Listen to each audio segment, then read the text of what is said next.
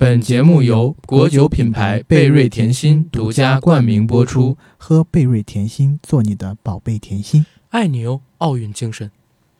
Hello，大家好，欢迎收听我们这一期的硬核电台，我是主八甘，我是 AD。呃，这是我们硬核电台的一期特别节目啊，时间不会很长，想和大家聊一聊昨天刚刚结束的东京奥运会开幕式。嗯，是的。唉，怎么说呢？今天我看到了很多的恶评啊，昨儿晚上睡觉前我也刷到了很多的恶评。我觉得还是有理由啊，也有借口。我们硬核电台做期节目，让大家知道知道什么才是好的奥运会。我们聊聊二零零八的北京奥运会，非常正能量啊！不是真的，是昨天那个开场，我看的那半小时，后来他们跟我转述的情节，还有就是因为有两个当时连麦的朋友在日本嘛，然后讲了一些事儿，再加上今天跟你一起回看的这些内容，我是真觉得这届奥运会的开幕式不是很好看。就是像网上大家讲的一样嘛，就是这个开幕式如果找京东来办，说不定会比东京要办得好一点。我不知道该怎么接这句话，你知道吗？我们反正没有给京东做广告啊，东京奥运会也没给咱钱，对吧？对，但就是，嗯，就有些失望吧，因为这届奥运会咱们等了五年，对然后从去年疫情的开始，然后突然推迟到推迟到今年，对吧？嗯嗯，然后今年也在一直不停的有各种各样的负面新闻，或者说是对这个奥运奥运会是否今年能够开幕这种不确定性的这种报道出来。对，嗯，直到昨天终于开幕了，然后你会发现啊，等待了五年的东西就是给我看了个这，对，还很阴间。确实有些阴间啊。所以网上有一些人觉得说，开幕式的“幕”字不应该是大幕的“幕”，应该是墓地的“墓说句很难听的话，你还记不记得那天晚上咱俩在那个 MacLab 上边开了一个房间？我说 AD，你扪心自问，你还记得明天是东京奥运会的开幕式吗？是我，说实话，我之所以知道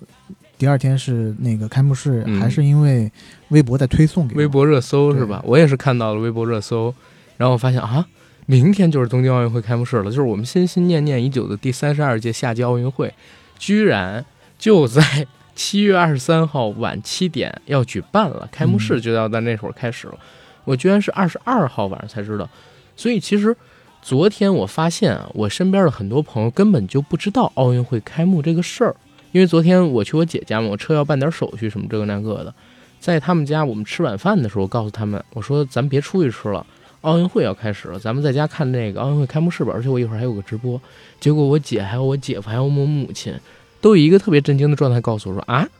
东京奥运会开幕式现在就要开始了。我说对啊，你不知道吗？不知道啊，就是他们可能不看微博的，根本就不知道昨儿晚上有东京奥运会开幕式。嗯，这跟我印象当中的这个奥运会开幕式形成了鲜明的对比。我还记得我小的时候第一次看奥运会，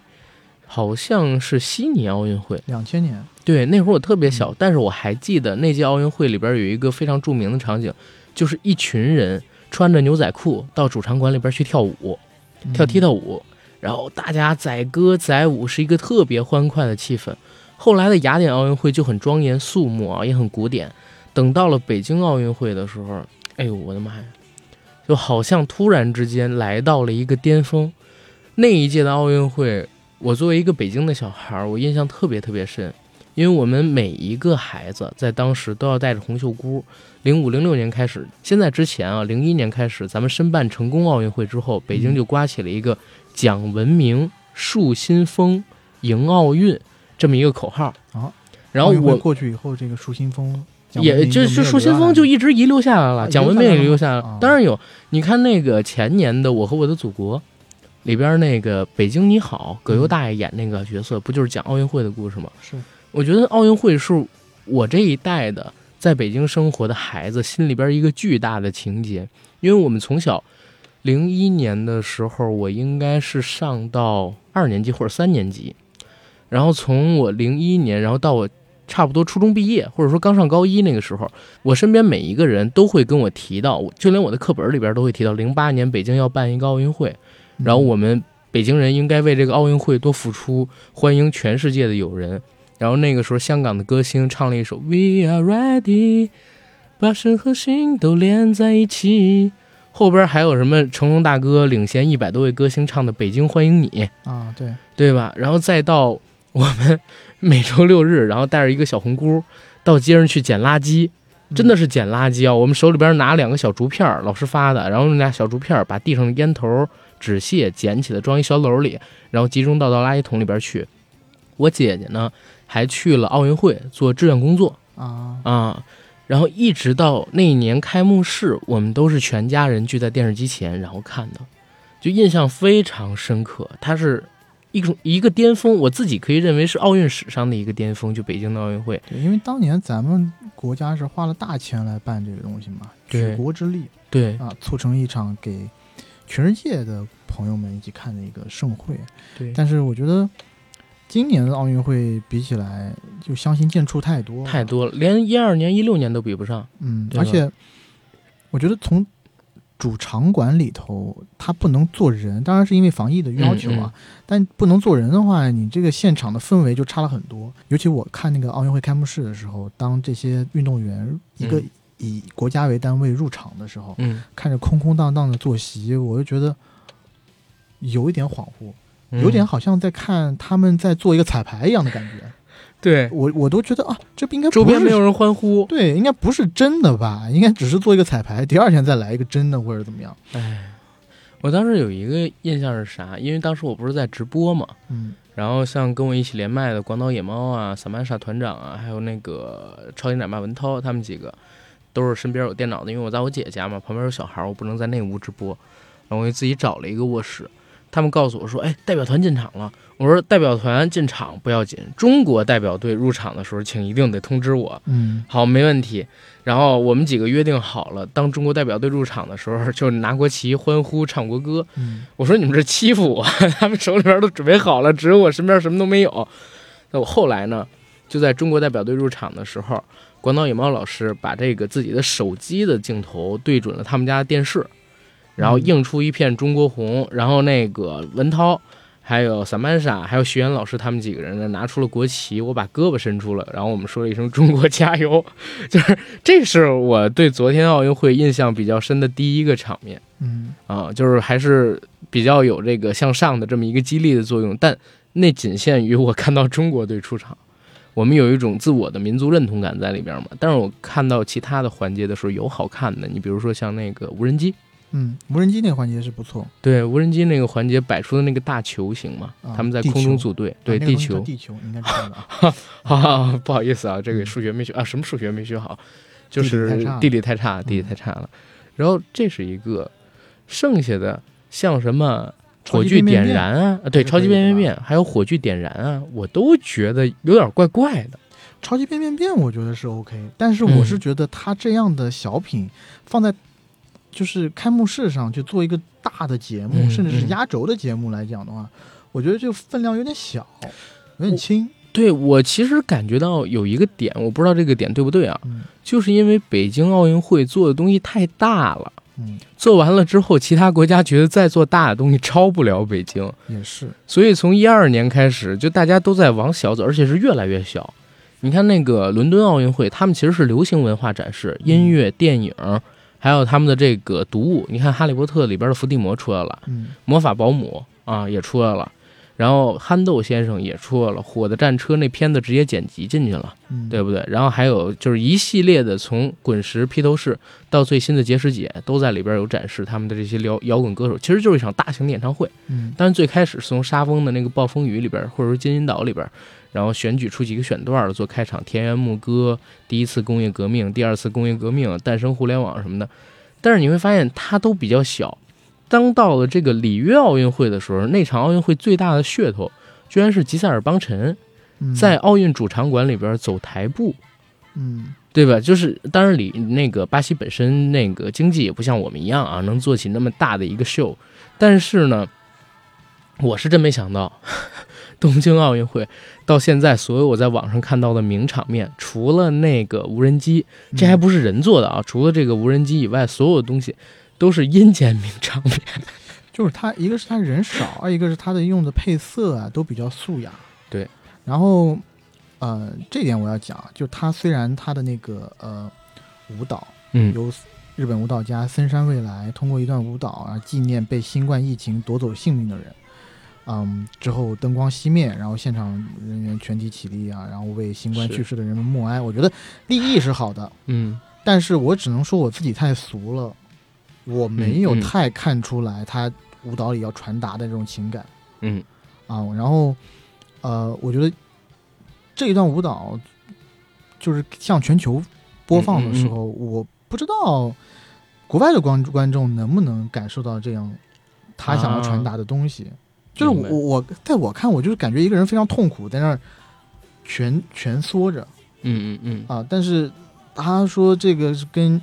什么新冠疫情什么的又做连结啊什么的，我觉得是稍微有点牵，也不能说有些牵强啊，就是说我反正是没 get 到。是。嗯其实昨天在奥运会结束之后，哎，不是，其实昨天在奥运会开幕式结束之后，网上流出了一大批的动图，嗯里边有什么手如镰刀样的这种怪兽嗯啊、在惊恐的尖叫，然后有那种身形啊像这个巨大的蜈蚣一样的虫子的人形演员嗯在表演舞蹈。还有一些在地上挣扎的妖怪的那么一个造型，很多人说东这个东京奥运会开幕式里边都是这个，都然后说特别阴间。我我对啊，就说是那些生物，他这个是模仿生的舞蹈，对。说是生物被福岛的核辐射 这是我们解读啊后，我们解读啊，然后他是给了这段呃做了这段舞蹈的呈现，对，这这这个其实不是奥运会里的，不是奥运会里的，对，奥运会开场其实是独舞来的，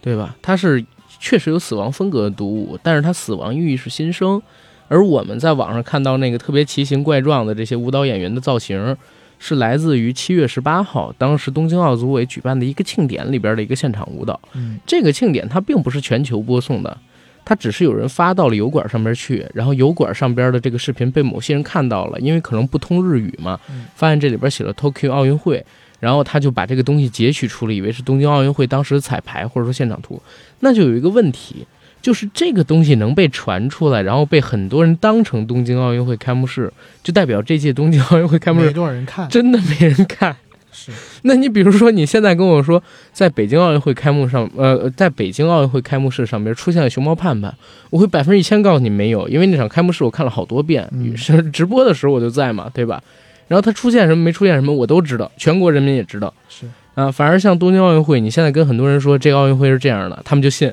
因为他们是真没看。包括我都看了一些的，中间之前有一嗯，有几张图我发出来以后，我看到以后我还说，哎，这是在那个开幕式上有的吗？我都有些恍惚，因为我没有特别嗯关注的看那个东西啊，就全神贯注我并没有。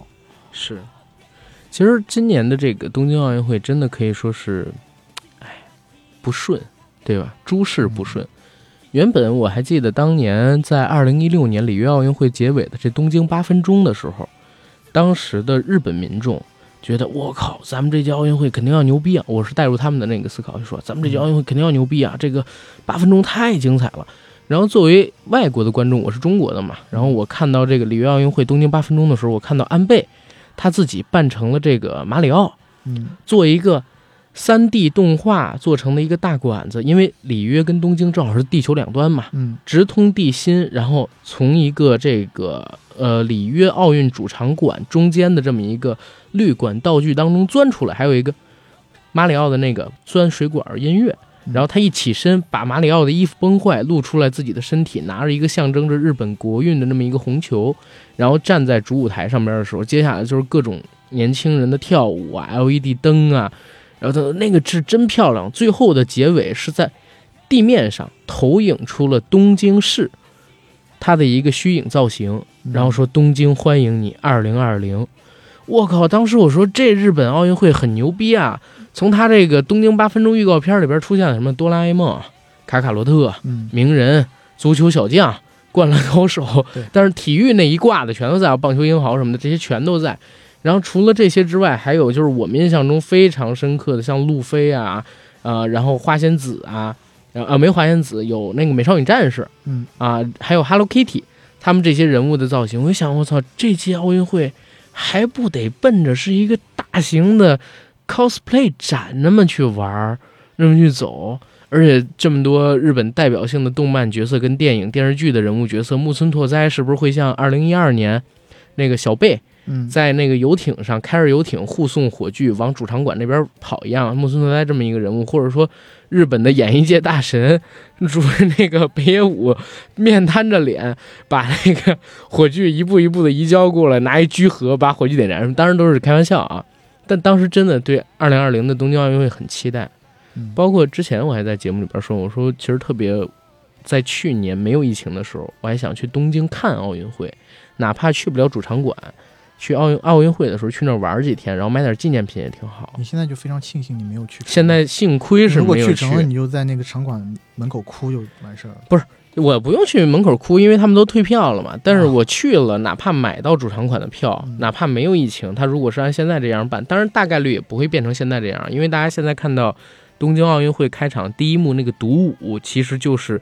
呃，向疫情当中逝世的人表达哀悼并歌颂他们的这么一个舞蹈嘛。嗯对吧？他这段肯定是疫情之后加入进去的，原来的这个奥运开幕式的主题可能并不是像这样，所以我我如果哪怕我去了，是现在这么一场奥运会，我也 会后悔的，不太满对足，对吧？就是根本不满足。包括前昨天昨天下午，我跟那个普洱猫跟这个袁英我们几个人聊天的时候还在说，我说哎呦。我理想当中的奥运会开幕式，就这一次的，应该是一特别欢乐的，因为全世界已经悲伤了一年多了。就全你你要明白，二零二零年开始就不知道为什么这个世界好像呈现出一种非常压抑的状态。疫情开始之后，世界各地的天灾都没有停过，印度的蝗灾呀、印度的洪水呀，国内也有洪水肆虐，还有一些其他的这个灾祸。然后澳洲的山火，美国的断电，然后台风等，就全世界各地都处在一种非常压抑的情境里边。我就特别希望有一种鼓劲儿的东西，就是一个特别欢乐，能让向能让大家燃起那种向上的精神。因为奥运本身就是体育嘛，体育就是励志嘛。就这样一个，就包括如果是我我自己想要是我做那个奥运会开幕式导演，我设计的这个圣火点燃图形，我就画一个卡卡罗特举着这个圣类似元气弹那么一样的那么一个圣火球，然后再由人给它点燃，要有几个啊来自世界几大洲的，或者说哪怕来自不了世界几大洲，全是日本人没，有，他应该是嗯卡卡罗特找一个 cosplay 扮演者，嗯或者是全息图像的卡卡罗特，然后邀请对，五五大洲的那每一个大洲有出一个代表，然后贡献元，气，或者每个人都是发波、嗯，发龟派气功波，然后嗯一道嗯特别大的龟派气功波，然后直直抵那个那个元气弹的对火炬的中心，然后把火炬点燃。对，然后因为元气弹本身就是全世界每个人献出自己一点点力量嘛，嗯，嗯然后我们击败邪恶，击败黑暗，怎么样？我觉得这是一特别好的回去点子。当然，他们还是选了最稳妥的一个方式，找了一个不会日语的，叫什么海日混血，对吧？海地跟日本的混血的这么一个呃女网球运动员。当然，本身网球运动员第一次作为主火炬手的这么一个点燃者去点燃这个火炬，也是很值得让人兴奋的一件事情。可是你总觉得就怪怪的，没有达到激励世界上的人的这么一个目的吧。包括你看，我也不知道为啥，你看 CCTV 五，他买了这次奥运会的转播权，对吧？但是他也没做太多的这个商业广告。当然，北京，当然国内可能是赶上这个，啊、我们河南受洪灾影响的这些同胞们，所以他不太方便，就是做这种商业性的宣传啊。还是抗洪救灾，现在是第一位首要目标，这是在国内这块儿的事情。但是你看，全世界的网民似乎对这件事儿也不是特别期待。啊，其实我要讲一句理中客的话，就是、嗯。其实奥运会每年的奥运会，嗯。除了咱国家的人这么上心以外，很多国家的人基本上不太关心。啊，真的不太关心。比如说美国那边，嗯。就像一二年伦敦奥运会的时候，嗯，当时你在国外。我，当时在国外，嗯。我几乎周围的同学没有一个人关心的，就外国人，疯了，就是就是他，而且他并没有像很多国家并没有像中国这种举国体育的这种体制，嗯，对于他很多的那种啊、运动员其实是之前就是大学生，嗯他们都是职业运动员，对吧？对，就是或者是大学生嘛。嗯你像比如说 NBA 赛场上面的那些球星，有很多人都不愿意去参加奥运会，是的，因为七八月份是他们可以休息的时间，传统嗯休假的时间，他们最重要的事情就是把 NBA 比赛打好，然后拿到总冠军。嗯那奥运会能不能拿奖，对他们个人来讲没有特别多的意义。嗯，而且包括像应该是九几年那个呃亚特兰大九六的那个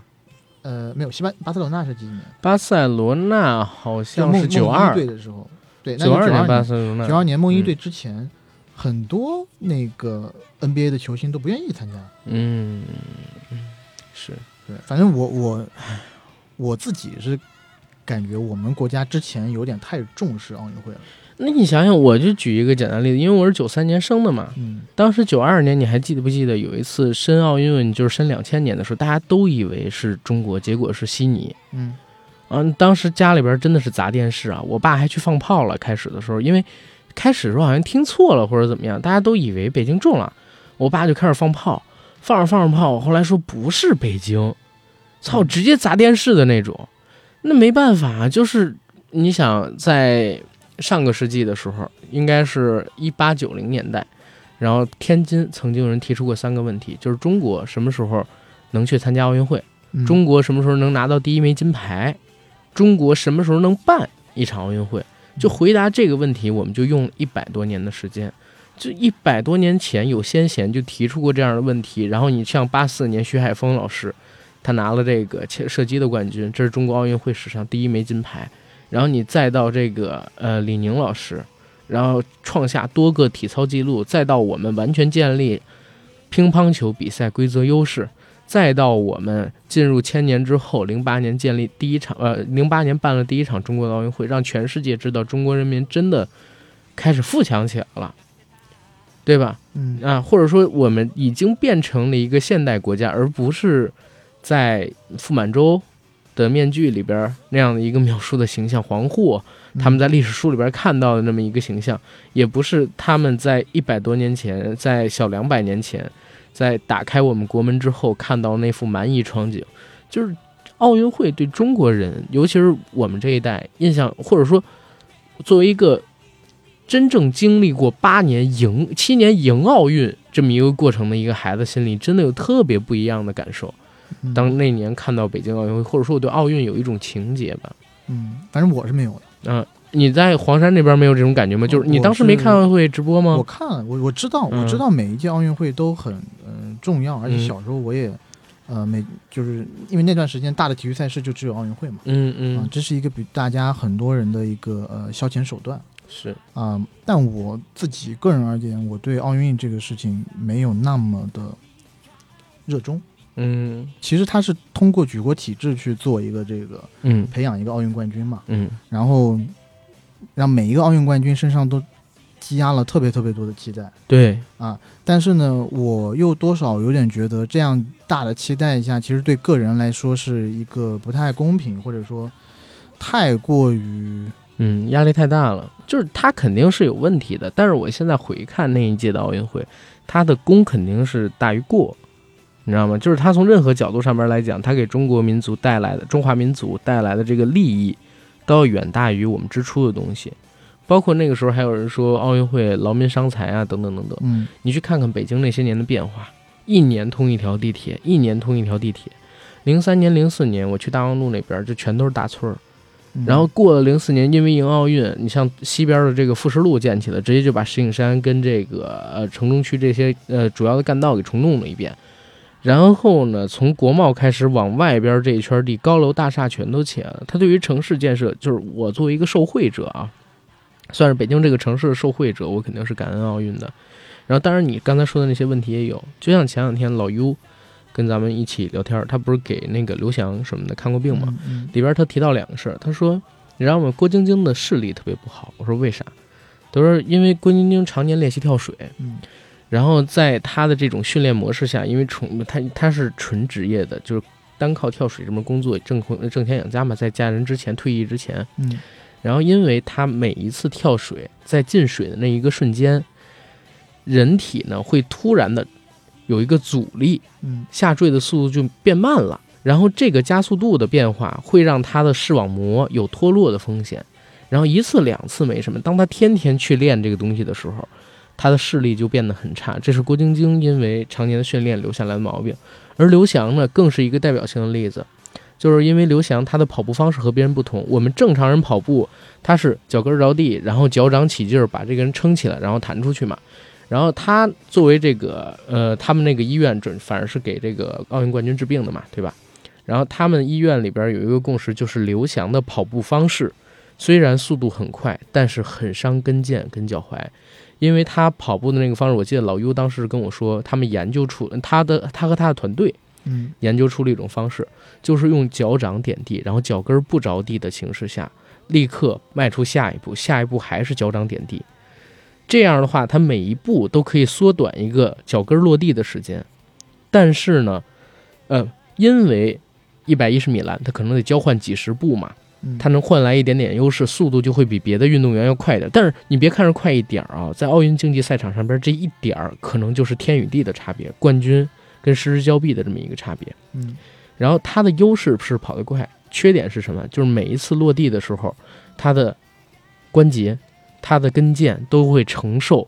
比其他运动员更大的压力。一次两次也没什么，但是你每天跑一万米，就是一百一十米栏，你起码跑一二百次，然后一年，然后你跑个比如说几千次、上万次这么一个情况下，积年累月，他这个脚的伤是不可恢复的。所以他们当时知道刘翔以这个方式去练习的，就知道刘翔很快会出成绩，但是他的运动生涯不会太长。然后你刚才说到零八年的时候，我就记得有一件事情，零八年的时候我曾经骂过刘翔，嗯，就我记得那年他奥运会不是退退赛了嘛嗯然后我们就开了学之后，包括那个时候家里边也有网了，我们真的在抨击刘翔，就是说他是不是广告接的太多了？尝试对吧？就退赛了什么之类的。，对，就当时大家都在想，他是不是广告接太多了，或者说干了什么企别的事儿，荒废训练了，觉得自己赢不了才退赛，就当时真的会有这个想法。然后到了一二年，刘翔是带着伤，然后跑完了全程嘛。再后来他就退役了。我记得刘翔退役的时候，很多人到这个刘翔的微博底下去给他道歉。然后基本上我我真的是感觉从刘翔开始，大家在刘翔的运动生涯的在中期的时候，就比如说零八年的时候还不太接受这个事儿，一二年也不太接受这个事儿，但是你再往后，大家开始知道哦，运动员也是人，人就是会有状态好和状态差。然后大家呢尊重冠军嘛，也尊重冠军，但是还有那么那么看重冠军，觉得你是没有得到冠军，你就是一个 loser 没没有了。我觉得陆陆续续的开始有转变，包括就是国家对于运动这个体制的一个变化，也是开始慢慢的有一些调整，对吧？前几年刘国梁老师那事儿，我不知道你关注没关注，啊，我知道。对吧？嗯嗯，不过咱们说回这个东京奥运会开幕式啊，东京奥运会开幕式，你打分的话能打几分啊？两分，两分，十分是满分。最次的点在哪儿？最次的点就是太过于小了，太过于那个，嗯，太过于它内核，就是它，我感觉它有一些东西就是给本民族看的，或者说我我来看的话，我就理解不了。他如果可以给一个比较完整的他自己本民族的展示，也是可以，因为毕竟嗯这叫东京奥运会，不是别人的奥运会。是是，但只是说，我是感觉他自己本民族的东西也没有特别完整的展现出来，然后嗯就是传统意义上美的东西也没有特别展现出来。嗯然后奥运会的这种所谓积极向上，然后团结，呃，类似我们传统意义上想到的跟运动有关的东西，我也没看出来。是。就是它只是有一些小巧思，中间有一些地方去，譬如说它加了一些 A C G 的元素啊，嗯嗯啊运开幕开幕式以后，运动员代表入场，跟每根据不同的时段，它放了很多游戏里面的著名配乐，漫画框，类似于对话框那样一个东西是吧？对，然后其他就譬如说超级变变变，那个嗯。我也是喜欢的，就是小时候从小看到大，但是就是我还是觉得它是一个小品，太小品了。你可以把它摆到哪个台的台庆上，对吧？NHK 台庆你搞一个这个，啊，你摆摆在这一个给全球人民看的这个东西上面，我就觉得太小家子气了。是，然后最后的那开幕式点火，点火仪式我也是很不喜欢的，我也很不喜欢。就是。呃那个东西有什么新意可言？你我为什么要看他慢慢走上那个台阶，然后一个形似富士山的东西？就是我是觉得，就是日本首先我们知道日本的这个嗯、文化，嗯然后漫画包括创意力，它是很足的地方。嗯，我实在想象不到他怎么会找一个这么无聊的方式来点火。对，你可以有千百种方式可以去，就算你是要用富士山的图案，那你富士山是怎么样的一个富士山，对吧？对你还可以对做啊，你就做的那么保守，那一个那一个慢慢的就是富士山从中间分开，有一条道路上去，这一个动作我就而且纯类似纯机械化的那种那种感觉。我是觉得有点像八十年代、九十年代的那种开幕式吧，就是要展示科技吧。而且它科技也没有特别展示出来，嗯就上面一个球嘛，球打开那种样子。OK，打开球的那一个动作是有一些未来感的，对，但其他你譬如说去呃点火，然后等等待那个运动员慢慢走上去，我就觉得太普通了。但是我觉得有一点特好玩儿，就是咱俩在录节目之前看的那两个视频。嗯第一个视频就那个无人机突然配上 EVA 里边使徒来袭的音乐，它变成一个球体的飘在东京上空的时候，我操，那个音乐是对味儿了，你知道吗？有那味儿了。是，而那个，但但但是那个，你刚才说那富士山，就是那个火炬，它是一球体嘛，球体像嗯花瓣一样展开的时候，也特别像艾娃续里边出现的那个球形使徒从天上落下来，被一号机呃被初号机、零号机还二号机拦住的时候，它突然打开，变成两个大眼睛，那么一蝴蝶儿那么一造型。嗯，我刚就当时我就想，特别像，就是他们的创意用在这儿，但是你就觉得换个音乐好诡异，没有那种向上的激励的情绪在，就是冷冰冰的，不知道为什么这次奥运会，嗯，你就说你那个无人机吧，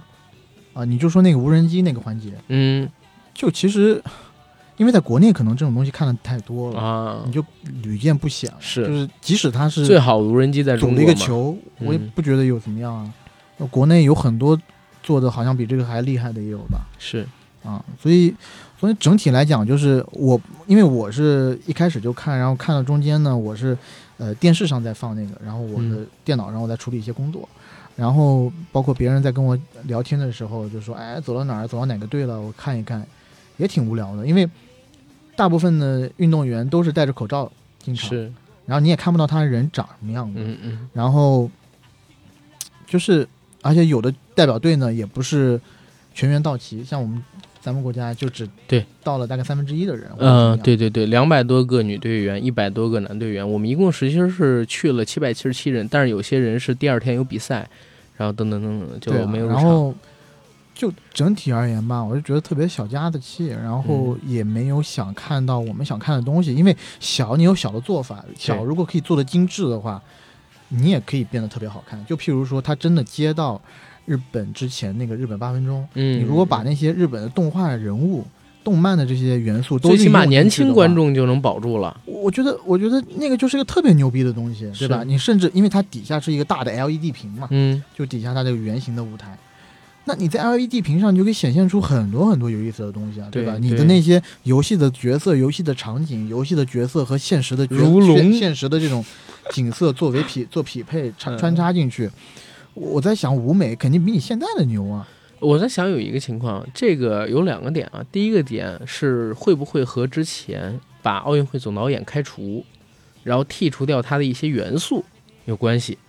这是第一个。嗯第二一个呢是有，因为我们看到他的开场舞是因为疫情嘛，嗯，对吧？然后做的这开场舞是纪念疫情当中死去的人。那好，那如果这个场景是疫情之后加的，有没有一种可能，在疫情开始之后，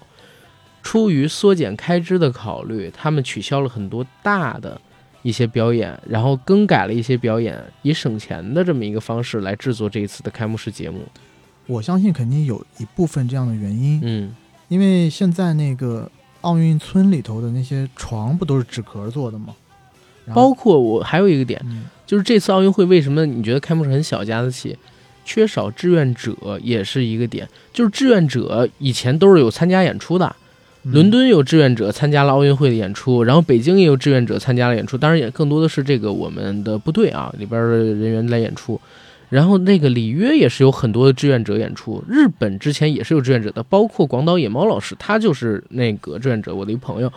但是他也没有办法入场，就是因为疫情防控的原因。那没有志愿者就没有多少演员，缺少演员的情况下，你很难做出那种大规模的，然后改变整个场地的那种表演，就会不会也是造成这个难看的一个原因？大规模的这种群体性的呃节目啊，这个确实是我们国家的专利了。你一些啊其他的国家，他做的再好，就不都不如咱们国家。有可能对对北边某个国家，可能他也可以做到这种程度，但确实啊，就是是我们这块国家的专利。对，但我觉得掌握核心技术，归根结底，嗯归根结底就是他不得民心这一届，呃是是对吧？你就是日本的百分之五十多民众还是百分之大几十的民众都嗯不不赞成这届奥运会继续举举办。而且这次奥运会很多负面的新闻啊，你说开始的时候，这个奥运村里边建设房子不够高，导致很多就是打排球的运动员呼吁在那里边就得低着头，对自己的颈椎不好，影响自己的状态发挥，嗯要求抗议，给他们准备新的这个住址地。然后床呢，全都变成了直板床。当时还有人担心会不会撑不住，比如说咱们国家的体重运动呃举重运动员，女举重运动员应该姓李的一位呃女运动员，我忘记她的名字叫什么了，非常不好意思。她的体重是将近三百斤。然后我看他在自己的这个抖音上面发了一个视频，是什么呢？他不睡床，他睡在了地上，因为怕这个直板床出现问题，自己万一摔坏了，是，对，影响他的发挥。然后呢，这个直板床是一方面，给所有的运动员配发这个浮岛嗯啊海水里边儿，然后捕捞到的海鱼做食物这件事情也起了巨大争端。包括就这一次，我看那个萨曼莎团长，就是微博上边一个在日旅游博主，被困在日本一年多了啊。然后他跟我说说，你知道吗？有一个消息是这个东京奥组委没报的，韩国的运动员还有他们的运动团队，他们到了日本之后，不但是自己配了厨师给他们做饭，嗯还把就是之前抗日战争时期韩国的抗日口号写成了横幅，贴在了奥运村门口。嗯就是这些东西全都是负面新闻。你说于外吧，你得罪了去各国代表团，甚至得罪得罪了国际奥组委；于内吧，你在这个民众口中也没落到什么太大的好处。之前还有一个就是，当我们那个乒乓球代表团到了日本以后，不是要进行训练嘛？嗯发现他训练的，他用那个围挡隔成的那种格子啊，场地嗯，会比一般的时候，不管是训练还是比赛的时候要小、原来是八乘十六，现在是六乘十一，啊。具体几乘几我就不太清楚了。这是刚才看的嘛？啊，是吗？对，嗯反正就是要小。就是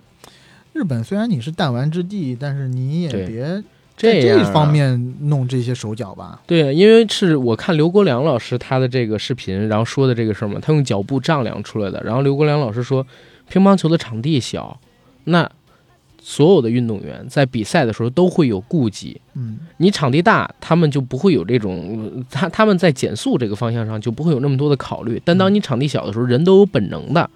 空间比较狭小的时候，不敢全力去冲，嗯你一下缩小这么多，那很影响其他国家的选手的发挥。所以他们现在在抗议这个事儿嘛。嗯对吧？我们的六边形战士虽然是六边形，但是你也不能这么搞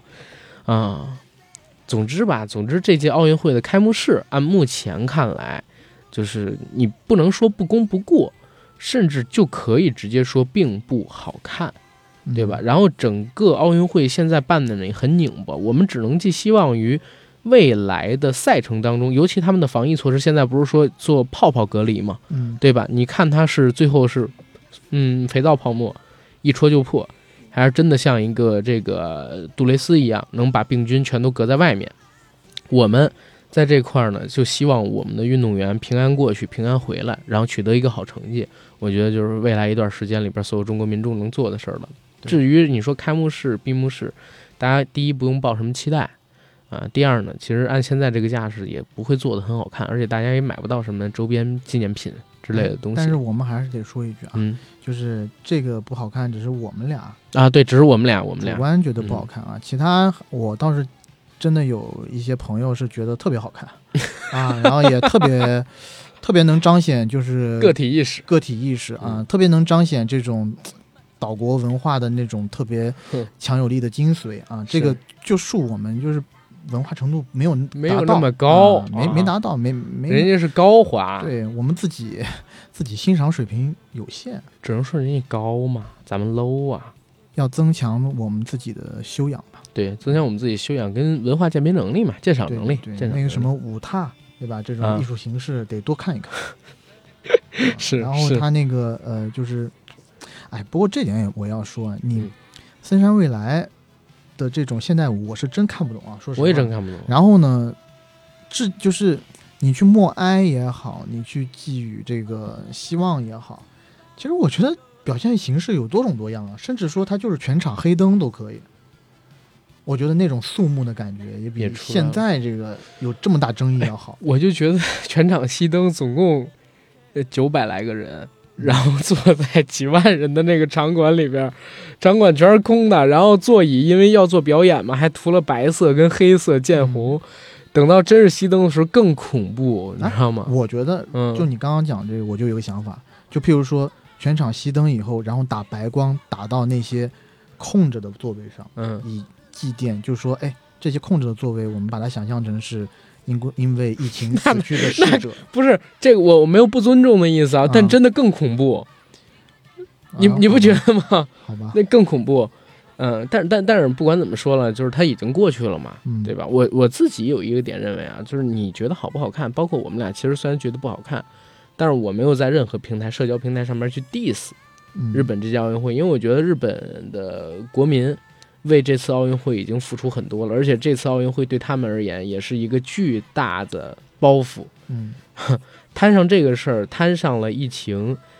其实你换成任何一个国家，可能最后呈现出来的一个开幕式都是这个样子的，嗯，对吧？我们没有必要去奚落人家，啊，虽然他们做的确实没有我们好，我们心里就是拿这个做比较是可以的，但是说一些风凉话，其实也大可不必。世界早就是和平跟发展那个年代，虽然现在可能有人想妄图击破和平跟发展的这个格局，但是我们作为这个中国中国公民啊，中国公民、世界公民，我们也要。继续贯彻和平跟发展的这个理念，人不犯我，我不犯人，对吧？我们还是得祝福人家东京奥运会举办的非常圆满啊，也能顺利的结束，所有的国家的运动员们都保证身体健康。然后我在这儿呢问一下 AD，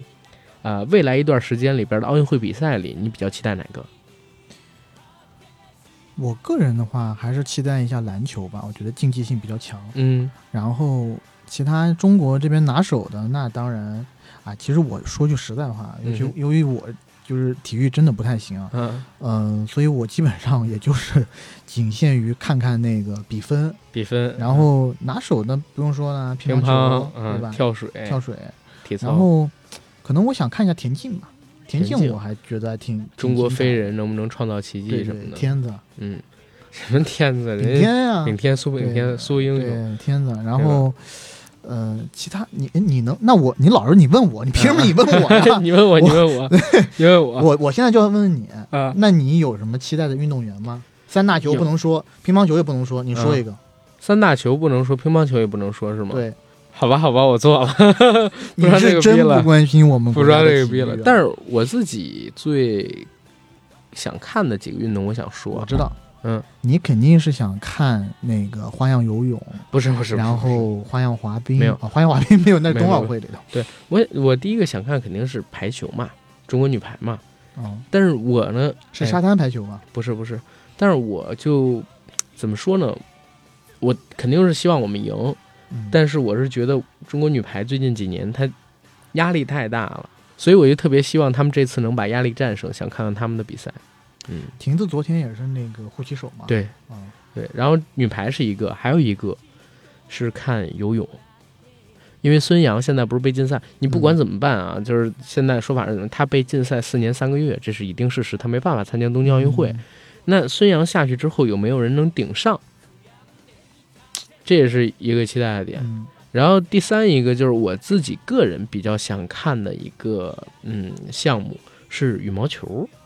哦。因为国羽最近几年状态不太好，但是因为我自己还算是打羽毛球的，对吧？我打还比较多，我挺想看，就是中国羽毛球队能不能再出一个林丹之类的。总之就是期待我们的奥运健儿能拿个好成绩吧，然后平安归来。当然，平安归来比拿到好成绩还重要，不要给自己的这个运动生涯然后留下什么隐患，在那儿一定做好防护。对对对，一定是做好防护的，因为感觉日本那边。防护措施做的还比较差，比较差啊，比较差，比较差。然后我觉得这期特别节目，我们需要说的也不是太多了啊。要是有什么听众朋友想发表一些意见的，都可以写在我们评论区里啊。然后呢，呃，我们就把剩余的目光聚焦在这一次奥运会剩下的比赛上，看看我们说的那些比赛到底能不能有一个好结果。然后关于奥运的期待，我们可以留在明年的冬奥会上。嗯，对吧，这样吧，你问我一个，你觉得今年金牌嗯和总奖牌数第一的是哪个国家吧？好，你觉得今年金牌和总奖牌数倒数第一的是哪个国家？倒数第一的我不知道，倒数第一的正数的呢？正数的呢？正数的，我想想看啊，嗯，金牌，首先说金牌，嗯呃，从是那个选手的精神状态还有精神面貌，嗯，我觉得中国家的实力的来讲的话，嗯我相信应该是中国。然后总奖牌数，我觉得应该也是中国啊，因为我们国家马上要成为全球第一牛逼的国家了。但是我我我我其实，在总奖牌数上面，我可能会觉得中国应该是第二吧，然后金牌数应该有可能是第一的。你就说吧。总之就是道不同不相为谋，我不想跟你再说了。你你连总得客观愿望都不行吗？这就是我最真、最纯真的愿望。最纯真的愿望，好吧，反而希望中国队他能取得一个好成绩嘛，甚至如果有机会的话，取得历史最好成绩，对吧？这就是我们的一个期待。哎，这儿说一个挺，就是中国这个七百七十七名这个奥运会的，嗯、参加的参加的人啊，参加奥运会的人七百七十七名，是因为我们这个最开始排到的一个入场号是一百一十一号，嗯啊是组成了一个八八八这个数字，而不是大家想到的这个三个七，知道吗？就是 大家别没事儿乱挑起这种情绪、乱七八糟的东西。然后，呃，我们在结尾，我想再说一个事儿，再说一个事儿，就是大家呢可能在这期节目上线的时候，因为非常快上线，可能是周日，应该已经看到了国内公映的一部片子，叫做《青蛇劫起》。嗯然后《青蛇劫起》呢，其实我跟 AD 看的都非常早啊，但是呢，我们这期应该不会录节目了。周一我们应该上吴亦凡的那一期，因为《青蛇劫起》我去专访了导演黄家康，然后我们对聊了大概三十到四十分钟。这三十到四十分钟呢，放在我们另外一个专辑《硬核访谈》里边，嗯大家从这部《硬核访谈》的专辑里就可以听到关于这部电影我们的一些看法跟讨论。然后这个片子我自己个人认为还是很值得走进影院里边去看的。嗯不能给大家剧透，但是我可以说是中国电影动画工业的一个新标杆。还有一个事儿就是，我们的听众朋友如果有河南的听众啊，啊、大家坚持住，然后保护好自己，保护好自己家身边的人，也对身边的朋友们伸出一下援手，对其他人伸出援手，你们也是我们的英雄，对吧？嗯啊，然后希望尽快我们的国家把这次抗洪救灾完成，然后帮助河南受灾的同胞们早日摆脱灾情，啊，然后也没有什么，嗯，更多要交代给大家的事儿。你还有什么要跟大家说的吗？没有，嗯，那我们今天节目就到这儿，嗯，谢谢大家，我是阿根。我是 AD。